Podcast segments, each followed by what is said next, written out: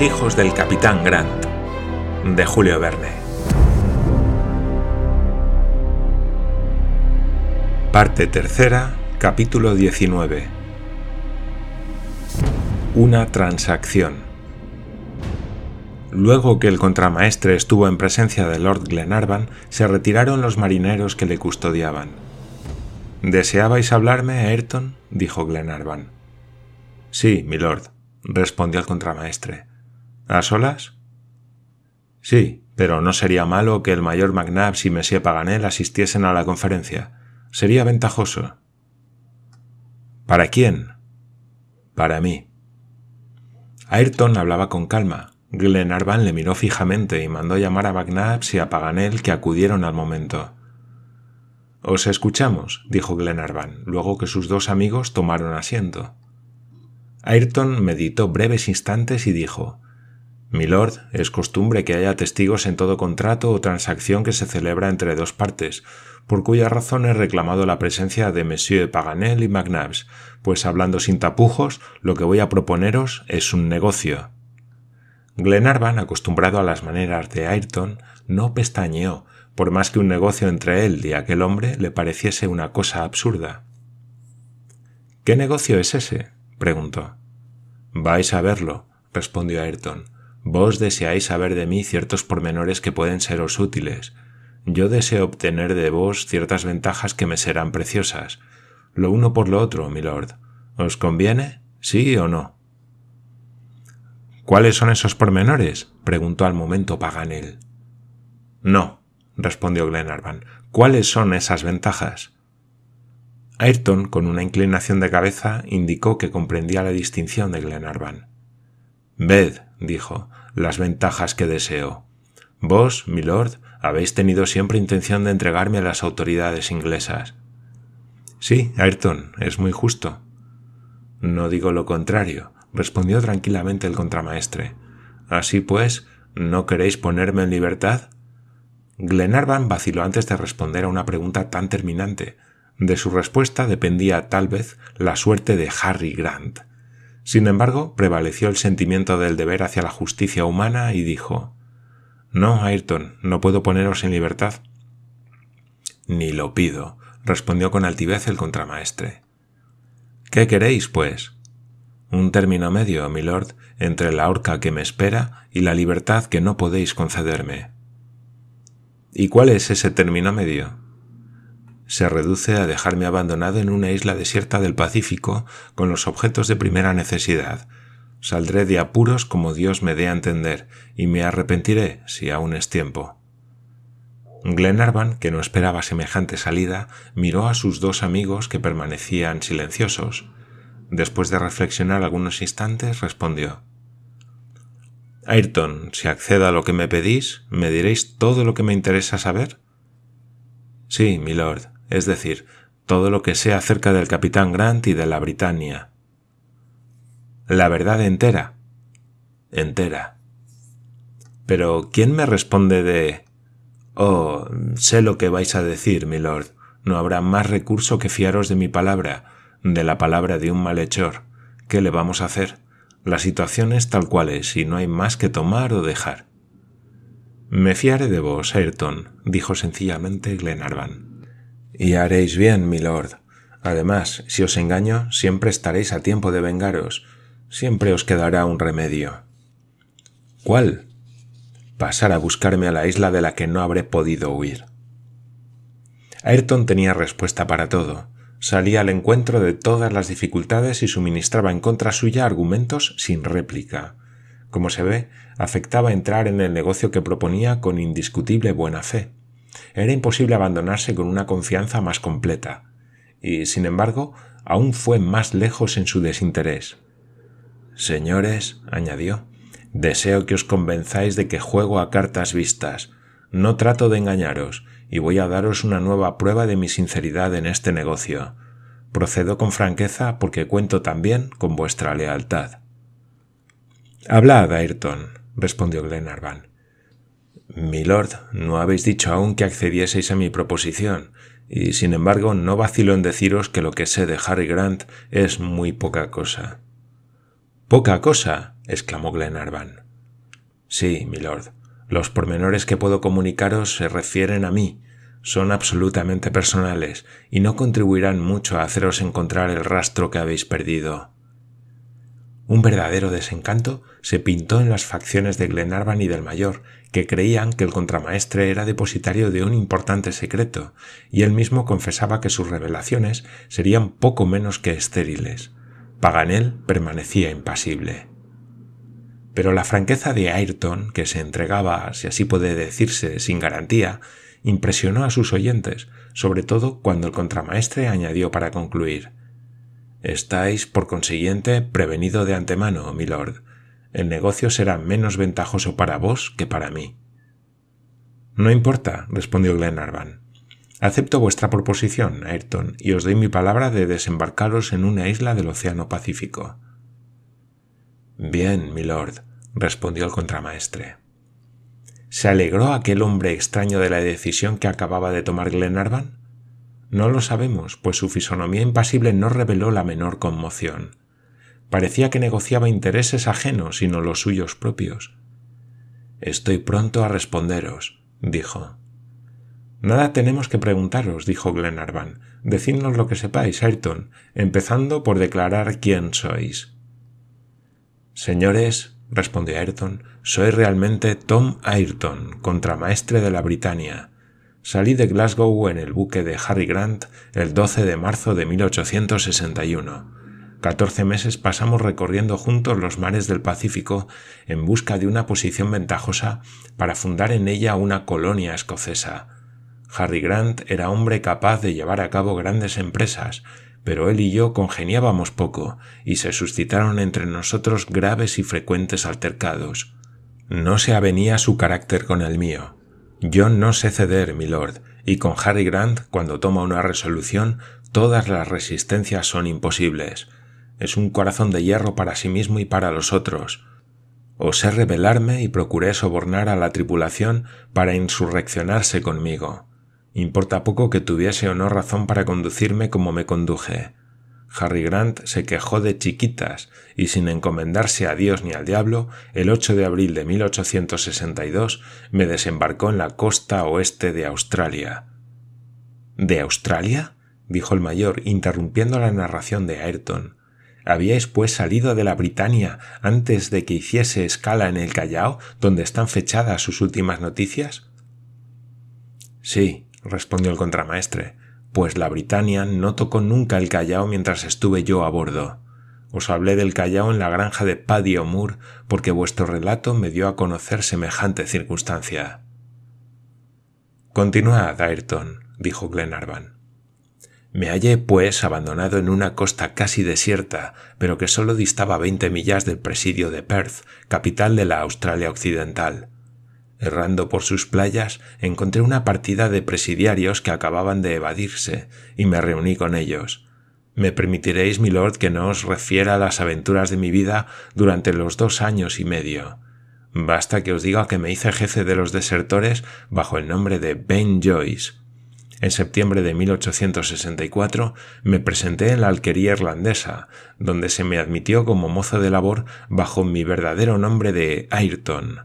Allí aguardaba a que se me presentase una ocasión propicia para apoderarme de un buque. Un buque era mi sueño dorado. Dos meses después llegó el Duncan. Durante vuestra permanencia en la granja contasteis, milord, toda la historia del capitán Grant. Entonces supe lo que ignoraba, la arribada de la Britania al Callao, sus últimas noticias, fechadas en junio de 1862, dos meses después de mi desembarque, el asunto del documento, la pérdida del buque en un punto del paralelo 37, y por fin las poderosas razones que teníais para buscar al capitán Harry Grant en el continente australiano. No vacilé. Resolví apoderarme del Duncan, maravilloso buque que hubiera dejado atrás a todos los más rápidos de la Marina británica. Pero tenía graves averías y era preciso repararlas, le dejé al efecto zarpar para Melbourne y me presenté a vos en mi verdadera condición de contramaestre, ofreciéndome a conduciros al teatro de un naufragio que yo coloqué con intención en la costa del este de Australia. Tan pronto seguido como precedido a cierta distancia por mi banda de malhechores, dirigí vuestra expedición por la provincia de Victoria. Mis gentes cometieron en Camden Bridge un crimen inútil, puesto que el Duncan, una vez llegado a la costa, no se me podía escapar, y con él era yo el amo del océano. Os conduje sin que desconfiaseis de mí hasta el Snowy River. Los caballos y bueyes cayeron uno tras otro envenenados con gastrolobium, a instancias mías. Pero vos sabéis lo restante, milord, y podéis estar bien seguro de que sin la distracción de Monsieur Paganel yo mandaría estas horas a bordo del Duncan. Tal es mi historia, señores. Desgraciadamente mis revelaciones no pueden haceros encontrar las huellas de Harry Grant, y ya veis que tratando conmigo habéis hecho un mal negocio. El contramaestre calló, se cruzó de brazos como tenía por costumbre y esperó. Glenarvan y sus amigos guardaron silencio. Comprendían que el jefe de los bandidos acababa de decir la verdad de cuanto sabía. No se había apoderado del Duncan por una causa independiente de su voluntad. Los cómplices habían llegado a las playas de Twofold Bay, como lo probaba la camisa de presidiario que encontró Glenarvan. Allí, cumpliendo las órdenes de su jefe, habían acechado al yate, hasta que, cansados de esperar, habían sin duda vuelto a su oficio de incendiarios y ladrones en la campiña de Nueva Gales del Sur. El mayor fue el primero en interrogar para precisar las fechas relativas a la Britania. Es decir, preguntó el mayor, que el 8 de abril de 1862 fuisteis desembarcados en la costa oeste de Australia. Exactamente, respondió Ayrton. ¿Y sabéis cuáles eran entonces los proyectos de Harry Grant? De una manera vaga. Explicaos, Ayrton, dijo Glenarvan. El menor indicio puede ponernos sobre una pista. Lo único que puedo deciros, milord, respondió el contramaestre, es que el capitán Grant tenía intención de visitar Nueva Zelanda, pero esta parte de su programa no se ejecutó durante mi permanencia a bordo. No es, pues, imposible que la Britania, saliendo del Callao, viniese a tomar conocimiento de las tierras de Nueva Zelanda, lo que concordaría con la fecha de 27 de junio de 1862 que asigna el documento al naufragio de la fragata. Evidentemente, dijo Paganel. Pero, replicó Glenarvan, no hay en el documento una sola de sus palabras truncadas que pueda aplicarse a Nueva Zelanda. Nada puedo responder acerca del particular, dijo el contramaestre. Bien, Ayrton, replicó Glenarvan. Habéis cumplido vuestra palabra y yo cumpliré la mía. Vamos a resolver en qué isla del Océano Pacífico os dejaremos abandonado. Lo mismo me da una que otra, milord, respondió Ayrton. Todas me son indiferentes. Volved a vuestra cámara, dijo Glenarvan, y esperad nuestra decisión. El contramaestre se retiró escoltado por dos marineros. Ese malvado pudiera haber sido hombre de provecho, dijo el mayor. Sí, respondió Glenarvan, está dotado de inteligencia y firmeza. ¿Por qué ha dedicado al mal sus facultades? Pero, ¿y Harry Grant? Temo que se haya perdido para siempre. Pobres criaturas, ¿quién podrá decir dónde está su padre? Yo, respondió Paganel. Sí, yo. Se habrá notado que el geógrafo, tan locuaz y habitualmente tan vivo de genio, apenas despegó los labios durante el interrogatorio de Ayrton. Escuchaba sin decir esta boca es mía, pero la última palabra que pronunció valía más que cuantas otras hubiera podido proferir, y con ella hizo dar un salto a Glenarvan. Vos, exclamó éste, vos, Paganel, ¿sabéis dónde está el capitán Grant? Sí, Sé cuanto acerca del particular es posible saber, respondió el geógrafo. ¿Y por quién lo sabéis? Por este eterno documento. Ah, exclamó el mayor con un tono de incredulidad completa. Escuchad antes, McNabbs, dijo Paganel, y después podréis encogeros de hombros. No he hablado antes porque no me hubierais creído. Además, era inútil. Pero ahora me decido, porque la opinión de Ayrton ha venido precisamente a apoyar la mía. ¿Con qué Nueva Zelanda? Preguntó Glenarvan. Oídme y juzgaréis, respondió Paganel. No sin ton ni son, o por mejor decir, no sin una razón, cometí el error que nos ha salvado. Mientras escribía la carta que me dictaba Glenarvan, la palabra Zelanda me barrenaba los sesos. Voy a decir por qué. Recordaréis que nos hallábamos en la carreta. McNabbs acababa de referir a Lady Helena la historia de los desertores de presidio, poniendo en sus manos el número del Australian and Sealand Gazette, que relataba la catástrofe de Camden Bridge. En el acto de estar yo escribiendo, el periódico estaba en el suelo, doblado de manera que sólo aparecían dos sílabas de su título. Estas dos sílabas eran Aland. ¡Qué rayo de luz para mí! Aland era precisamente una palabra del documento inglés, una palabra que hasta entonces habíamos traducido por a tierra, que debería ser la terminación del nombre propio Sealand. Toma. exclamó Glenarvan. Sí, prosiguió Paganel con profunda convicción. Era una interpretación que no se me había ocurrido hasta entonces. ¿Y sabéis por qué? Porque mis investigaciones tenían, naturalmente, por punto de partida el documento francés, más completo que los otros, y en él falta esta palabra importante. Oh, oh, dijo el mayor. Eso es apurar demasiado. Abusáis de vuestra imaginación, Paganel, y olvidáis con demasiada facilidad vuestras deducciones precedentes. Hablad, mayor, y os contestaré.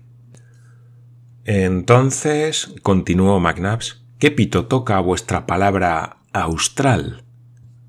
El que tocaba antes. Sirve solo para designar las comarcas australes.